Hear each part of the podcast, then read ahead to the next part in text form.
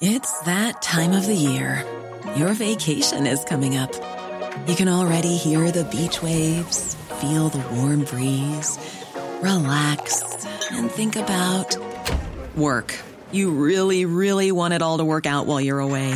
Monday.com gives you and the team that peace of mind. When all work is on one platform and everyone's in sync, things just flow wherever you are. Tap the banner to go to Monday.com.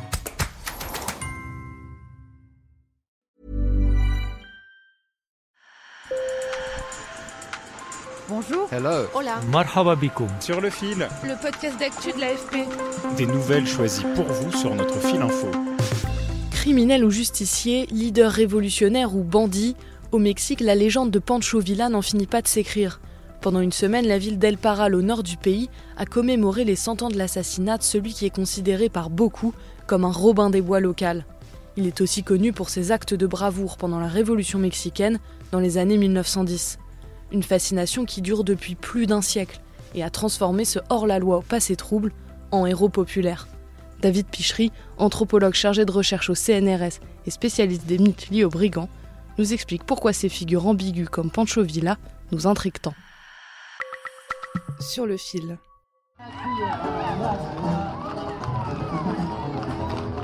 En bottes de cuir et chapeau de cow-boy, des centaines de cavaliers ont investi la semaine dernière les rues d'El Paral, dans l'état du Chihuahua au nord du Mexique, là où Pancho Villa, l'un des leaders de la révolution mexicaine, a été assassiné il y a un siècle. Dans une ambiance de carnaval, le défilé a conclu une chevauchée commencée le 2 juillet qui a parcouru 600 km dans les vastes plaines du Chihuahua où Villa, le centaure du Nord, a gagné ses galons de chef de guerre dans les premières années de la Révolution. Gabi Armendaris, femme au foyer de 45 ans. Pour certains, il était très bon et pour d'autres, il était mauvais. Nous pouvons donc en rester là car je ne connais pas la vérité. En tout cas, j'aime venir ici parce que j'apprécie cet événement. Car Pancho Villa, avant d'être un leader révolutionnaire charismatique, a un passé trouble. Voleur de bétail, meurtrier ou honnête boucher, le mythe et la réalité se mêlent.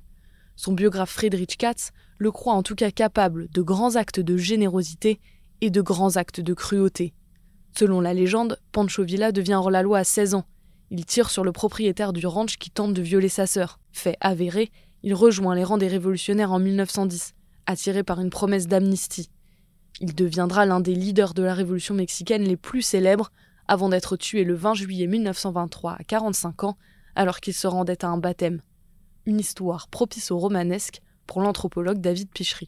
L'histoire même de, Pancho Villa, elle, remplit quasiment toutes les cases euh, d'une légende. La plupart des, bandits qu'on appelle euh, sociaux, les, grands bandits qui sont restés dans l'histoire, qui ont une vie après la mort, ont euh, une carrière assez classique, c'est-à-dire qu'ils débutent par une espèce d'injustice contre laquelle ils, ils, se battent. Souvent, il y a un premier meurtre, là, on retrouve, je crois, qu'il y a une histoire de viol, donc euh, la défense euh, de l'honneur des femmes, mais aussi une lutte contre l'injustice, souvent contre des grands propriétaires terriens. Puis ensuite, l'idée de sacrifier sa vie, puisqu'on est obligé de vivre dans, dans l'illégalité. Pour ses admirateurs, Villa est un Robin des Bois mexicain qui vole les riches pour distribuer aux pauvres.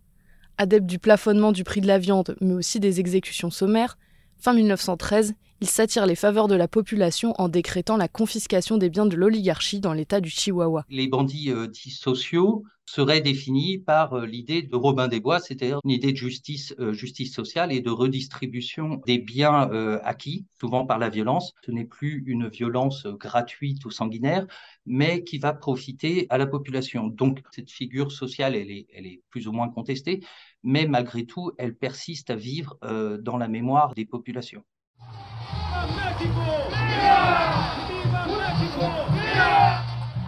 La mémoire de Villa, au potentiel hautement subversif, est au début plutôt entretenue par des communautés paysannes. Mais en 1994, la municipalité d'El Paral décide d'organiser tous les ans ce qu'elle baptise les Journées Villistes. Dix jours de festivités avec concerts et défilés en mémoire de Pancho Villa. Des fêtes qui plaisent aux habitants, comme en témoigne Félix Acosta Contreras, 64 ans. Ce qui est important aujourd'hui, c'est que d'année en année, il y a de plus en plus d'admirateurs du général Francisco Villa.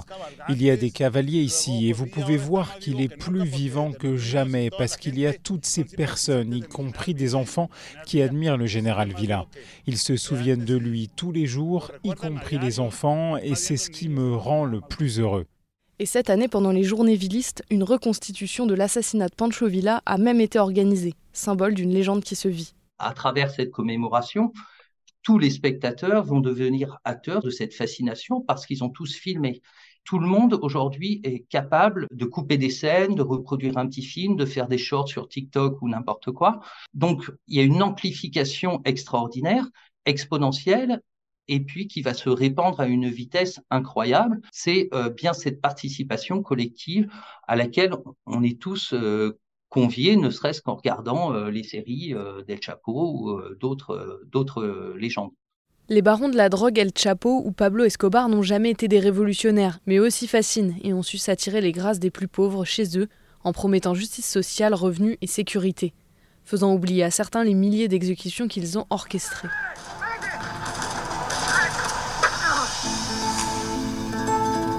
Pancho Villa. Aujourd'hui, la légende de Pancho Villa se raconte aussi à l'écran. Il a été incarné par Antonio Banderas dans un western en 2003 et une série a été annoncée ces jours-ci sur la plateforme latino-américaine Star Plus. Son nom est aussi prêté à un mouvement, le villisme, qui combattait pendant la Révolution mexicaine pour la justice sociale, la répartition des terres et l'égalité des droits. Son héritage continue d'influencer la culture et la politique mexicaine. Cette année, le président de gauche de la République mexicaine s'est même déplacé dans le Durango l'état de naissance de Villa pour saluer sa mémoire. Je crois que c'est la, la, clé, euh, c'est cette puissance de, de l'imaginaire et c'est ce qui leur permet d'agir, d'être encore extrêmement puissants, soit pour soulever des, des populations. Voilà, ça reste encore des, des marqueurs euh, très importants dans l'histoire des mobilisations euh, sociales, politiques ou ethniques. Je profite de cette fin d'épisode pour lancer un appel à témoignage. Peut-être un jour ou même souvent, en prenant l'avion, vous avez voulu compenser votre empreinte carbone en payant un supplément. Pour l'un de nos prochains épisodes de Sur la Terre, notre série spéciale environnement, nous allons parler de ces crédits carbone et de leur véritable impact. Alors racontez-nous votre histoire, je vous laisse nos coordonnées dans la description de cet épisode. Sur le fil revient demain. Merci aux journalistes sur le terrain Daniel Roux, Alfred Davis et Claudio Cruz. Je suis Clara Guillard. Si vous avez aimé cet épisode, parlez-en autour de vous et surtout, n'oubliez pas de vous abonner.